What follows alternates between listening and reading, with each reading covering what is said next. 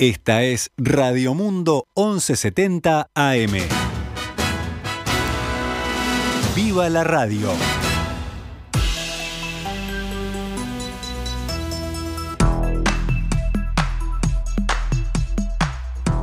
Doce horas 12 minutos, damos comienzo 12 horas 13 minutos ahora, damos comienzo a una nueva edición de Noticias al Mediodía en este martes 28 de diciembre del año 2021 cuando actualizamos la información para ustedes. Los funcionarios de Casa de Galicia aprobaron ayer en votación dividida el plan del gobierno que prevé una distribución de los trabajadores en otras mutualistas en función del pasaje de afiliados. La fórmula consiste en que cada mil socios que sean absorbidos por una institución pasarán a ella 20 funcionarios. De esa manera se asegura el empleo a 840 trabajadores no médicos. Los otros 460 irán a una bolsa de trabajo con un seguro de paro especial. El pasaje de socios y funcionarios se implementará en los meses de enero y febrero. Según informa el país, la fórmula contempla que los afiliados pasen a, las instituciones que cuenten con menos de 100.000 socios. Eso dejaría fuera de la distribución al CASMU, a la Asociación Española y a la Médica Uruguaya. Esta mañana, en diálogo con En Perspectiva, Carlos Cardoso, representante de la Coordinadora Nacional de Instituciones de Asistencia Médica, aseguró que ante esta situación los socios deberían poder elegir libremente a qué mutualista afiliarse. Otra de las particularidades del sector salud, aparte de lo que estábamos conversando en una situación de quiebre, también es que una persona no puede estar en una institución que no quiere estar, por la razón que sea, porque acá estamos hablando de salud, la confianza es una cuestión clave. Entonces, este, el concepto de libre elección en definitiva va en, ese, en esa dirección. Y el otro concepto importante, ustedes sí también hicieron referencia ahí, que es la accesibilidad por el, el, área, digamos, donde, donde viven. Y acá tenemos que tener presente que esa zona noreste de Montevideo básicamente también comprende algunas localidades del departamento de Canelones, como Las Piedras, por ejemplo, en donde también estaba presente, y alguna otra, eh, digamos, eh, actividad o filial, sobre todo sobre la ciudad de la costa. Hay varias soluciones y posibilidades en el marco del FONASA. Tanto los activos como pasivos tienen derecho a la libre elección. Esa es la norma por ley en Uruguay y que se aplica a través de aspectos de la movilidad regulada y sus excepciones, indicó Cardoso. Por su parte, el representante de la Coordinadora Nacional de Instituciones de Asistencia Médica expresó que los 45.000 socios que ahora deberán buscar un nuevo servicio de asistencia médica no van a generar ningún cambio abrupto en ninguna institución.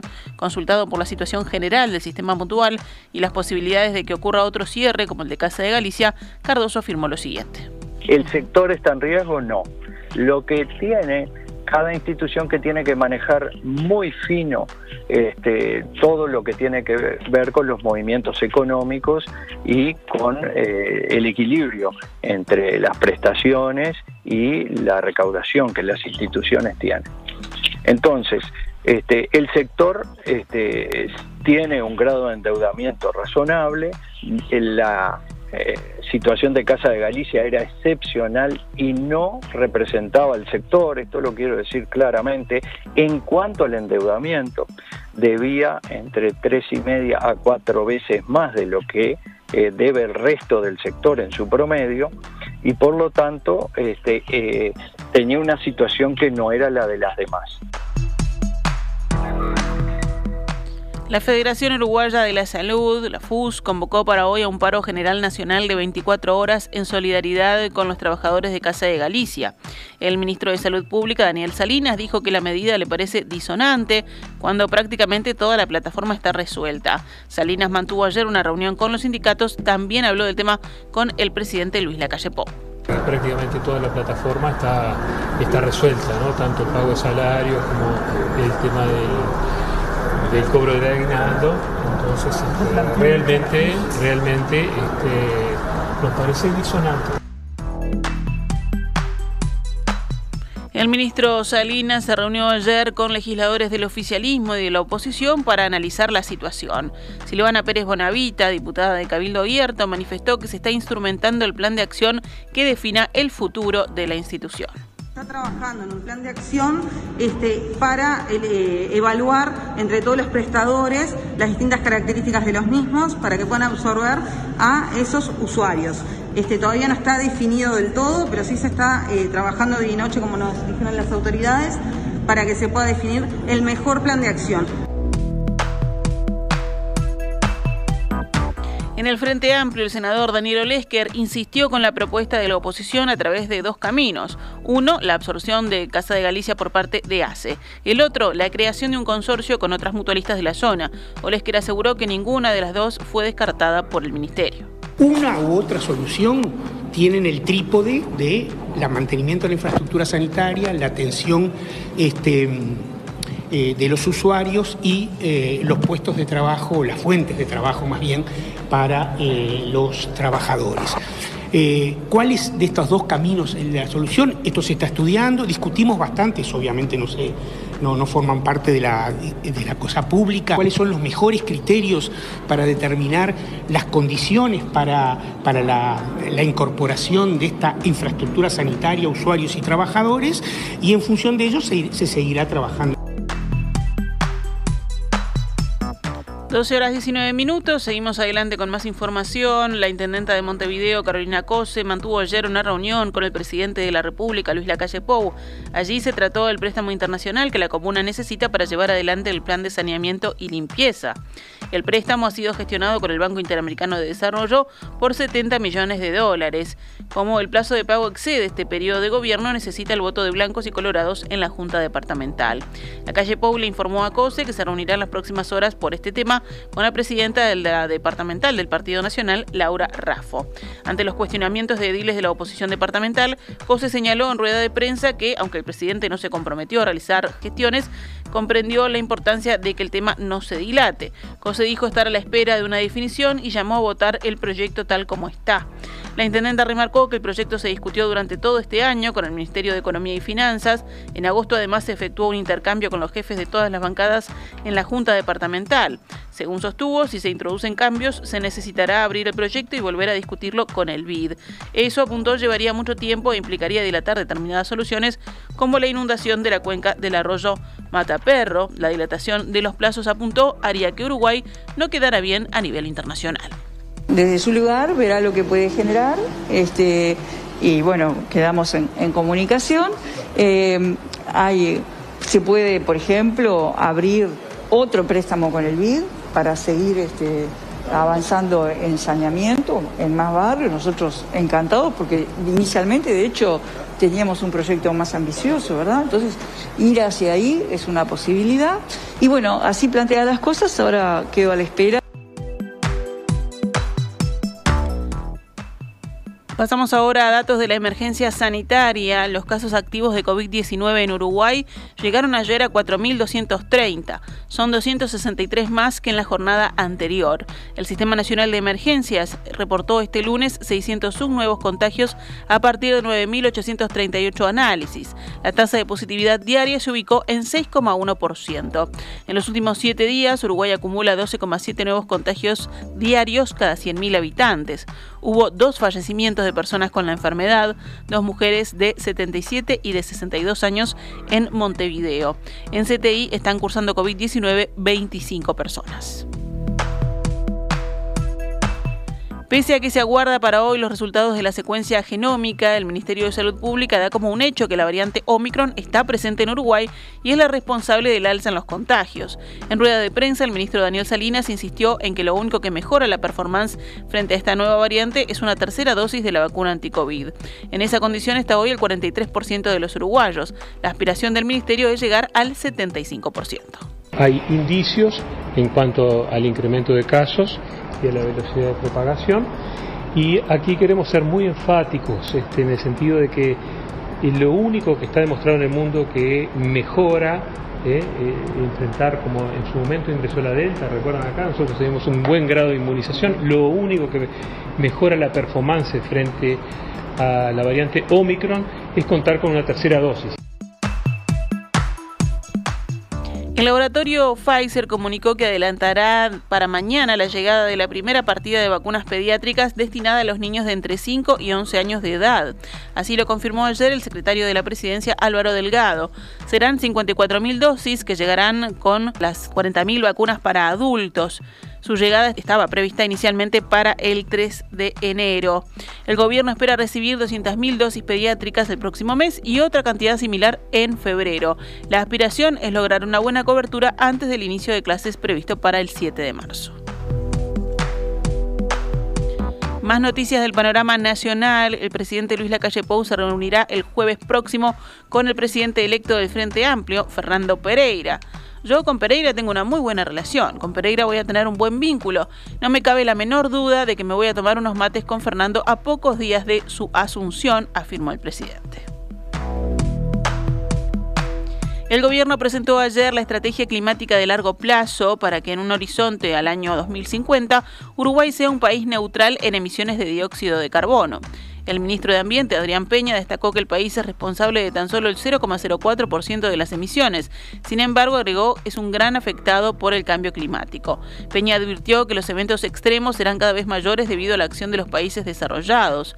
Peña visualizó que para 2035 todos los vehículos de transporte en Uruguay deberán ser de cero emisiones. Para 2040, dijo, serán todos los de carga. El ministro afirmó que eso supondrá pensar en transformaciones, como pensar para esa época en el cierre de la refinería de ANCAP en La Teja. Eso supone una serie de decisiones que tienen que ver básicamente con el sector energía, pero también con el sector productivo nacional, de forma tal de poder seguir creciendo en materia económica, pero logrando esa neutralidad en, en, lo que tiene que ver con CO2 y no aumentar en lo que tiene que ver con emisiones de metano y óxido nitroso que fundamentalmente son generados por la producción agropecuaria. Cerramos con otras noticias. El ministro del Interior, Luis Alberto Gieber, aseguró que en la cartera están muy alertas para que el 31 de diciembre no se repita un fin de año sangriento. El secretario de Estado dijo que los desveló el total de siete homicidios registrados entre Nochebuena y Navidad, algunos de ellos perpetrados por familiares o vecinos. Naturalmente, esto nos preocupa mucho y queremos prevenir esto con presencia, dijo. Esta mañana se anunció la incorporación de 70 oficiales y 447 agentes a la policía de Montevideo para reforzar el trabajo en verano. Esta acción también se replicó o replicará en Rocha, Maldonado, San José, Canelones y Colonia. A su vez, reconoció que el enfrentamiento en las cárceles concita otro foco de atención. Tenemos problemas a fin de año con la convivencia, producto de las fiestas, o no sé cuál es la razón, dijo Heber. Quizás alguien que sepa más pueda darla. Y también, eh, bueno, este problema de convivencia se da en los penales, afirmó. Heber planteó que en las cárceles la droga, el hacinamiento y la lejanía de la familia generan mucho nerviosismo y mucho enfrentamiento. El ministro también informó que se abrieron 300 vacantes dentro de esta institución y si bien se anotaron cerca de 1.200 personas, no pueden llenarlas porque muchas terminarán retirándose. Los trabajadores de bancos estatales que hoy realizan un paro sin atención al público en Montevideo, las sucursales del Parque Roosevelt, de Paz y Las Piedras definen además en el día de hoy si realizan un conjunto de paros por departamentos que podrían afectar el 4 de enero a Maldonado y Rocha. Dentro del cronograma de medidas en reclamo por la falta de avances en la negociación colectiva, se analiza la afectación de guardias para recargar los cajeros del este del país en los primeros dos fines de semana en enero. El referente del Consejo del Sector Financiero Oficial de AEU, Gonzalo Pérez, afirmó en declaraciones al país, tenemos los compañeros del puerto que están movilizándose, los de ANCAP y los de Antel también. Entonces la idea es hacer algo en conjunto como una ida a Punta del Este. El planteo central sería la defensa de las empresas públicas y después cada sindicato le agregaría lo que más este, lo esté afectando, agregó. El intendente de Maldonado, Enrique Antilla, quien era el jefe comunal también cuando se llevó adelante la marcha del pit a Punta del Este en el año 2002, se mostró sorprendido con el planteo de AEBU. En aquel momento la marcha no llegó a Punta del Este. Esto fue así porque se resolvió que pudiera llegar solo hasta cierto lugar de Maldonado para que no perjudicara la temporada. Era un momento de reactivación en el departamento y eso fue lo que se acordó, recordó Antilla. Sobre la actual intención del gremio de bancarios de volver a marchar al este, Antilla dijo a Radio Montecarlo que le parece una vieja política de la dirigencia sindical de quien tiene trabajo seguro. Quiere mostrarse en lugares donde haya mucha publicidad, hacer mucha publicidad. Maldonado el año pasado no tenía trabajo para nadie, estaba destruido, recién está recuperando el trabajo con el turismo. Si vienen a manifestar a Maldonado, es un poco de egoísmo, vienen a hacerle daño a la gente que le faltó el trabajo durante mucho tiempo. Yo no vi, no vi a Evo en ningún momento protestar eh, cuando la gente de Maldonado en plena pandemia tenía que hacer colas de una cuadra, una cuadra y media al aire libre en pleno invierno bajo la llovina, ¿eh? y atendían y, no, no, atendían la gente entre los bancos más que más que de a uno. No vi a nadie de ellos preocuparse por cómo la gente pasaba frío o, con el riesgo de la pandemia, se estaba en las colas de afuera en el frío. Eso no lo vi. Ahora sí, vienen en verano, que está barullo, hacer barullo. Yo creo que el pueblo se va a dar cuenta y va a ser rechazado. Creo que es una medida negativa. Si toman esa medida, le va es como hacerse un gol en contra. OCE informó que el servicio de abastecimiento de agua potable está afectado en el día de hoy, este martes, por trabajos de reparación en el sistema metropolitano. La afectación se extenderá en principio hasta las 16 horas y será sensible en eh, algunos barrios como La Unión, Jardines del Hipódromo, Las Canteras, Malvin Norte, Carrasco Norte, La Blanqueada, Parque Valle, Cordón, Parque Rodó, Centro, Palermo, La Comercial, Paso Carrasco, Barra de Carrasco, Parque Miramar y Ciudad de la Costa.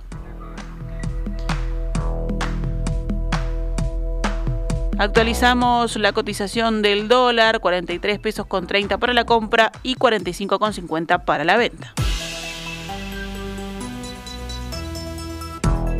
12 horas 31 minutos, vamos al panorama internacional en Noticias al Mediodía. La Organización Mundial de la Salud aseguró que la rápida propagación de Omicron provocará un gran número de hospitalizaciones de enfermos de COVID-19, aunque sea una variante que puede ser ligeramente menos peligrosa que su predecesora. Es demasiado pronto para decir si la ola de Omicron será más o menos grave que la de Delta, destacó Catherine Smallwood, una de las principales responsables de la OMS Europa.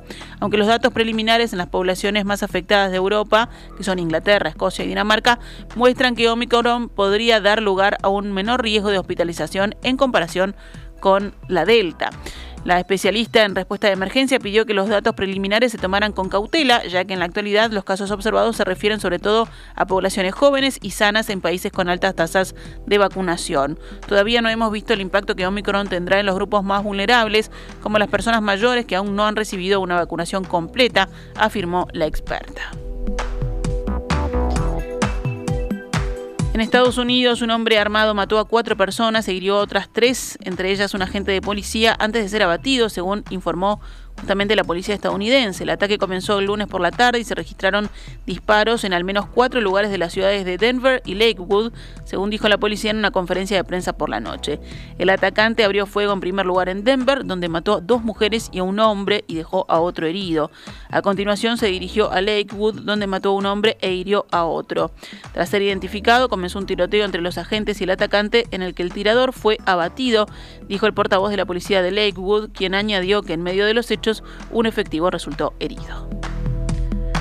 En Afganistán, una treintena de mujeres se manifestaron esta mañana en Kabul para pedir que se respeten sus derechos y que terminen los asesinatos de los miembros del antiguo gobierno. Jóvenes reunidas cerca de una gran mezquita en el centro de la capital afgana pudieron marchar unos cientos de metros al grito de justicia antes de ser detenidas. Los talibanes también detuvieron brevemente a varios periodistas que cubrían la protesta y confiscaron sus cámaras cuyas imágenes fueron borradas. La convocatoria se difundió a través de las redes sociales en contra de los misteriosos asesinatos de jóvenes, en particular los ex militares del país. Este martes también tuvo lugar en Kabul otra manifestación de mujeres que pedían el respeto a sus derechos a la educación y a trabajar. Los talibanes prohibieron las protestas en Afganistán, salvo en las raras ocasiones en las que las consignas estén a su favor. El domingo los talibanes también anunciaron que las mujeres que quieran viajar largas distancias deben estar acompañadas por un hombre de su familia cercana. Y cerramos la recorrida en la región, en Argentina, un incendio de grandes dimensiones que asola tres provincias de la Patagonia preocupa a las autoridades del país que han reforzado las acciones para combatirlo. Se trata del incendio en la provincia de Río Negro, que tiene un foco activo y otro foco contenido en el departamento de Bariloche, donde operan 86 brigadistas y donde la columna de humo dificulta el trabajo de los recursos aéreos. El otro incendio preocupante, pero un poco más controlado, tiene lugar en la provincia de Neuquén, con un foco activo y dos controlados en el departamento de Aluminé. En tanto, en la provincia de Chubut persiste un foco activo en el departamento de Usaén y tres controlados en los departamentos de Tehuelches, Río Senguer y Futalefu. El Ministerio de Medio Ambiente informó ayer en su cuenta de Twitter que sigue su accionar en el combate del fuego en la Patagonia con más de 220 brigadistas, 9 aviones y 8 helicópteros, junto con el trabajo de las provincias y municipios y en coordinación con la Administración de Parques Nacionales, el Ministerio de Defensa, el Ministerio de Seguridad y el Ministerio del Interior. En la Patagonia, el reporte de incendios registra además dos focos controlados en la provincia de Tierra del Fuego y en los departamentos de Tolhuin y Río Grande. Cerramos este panorama informativo con el ámbito deportivo, con los choques de Unión Española, Belgrano de Córdoba y Defensor Danubio, comenzará la disputa de los torneos amistosos de verano.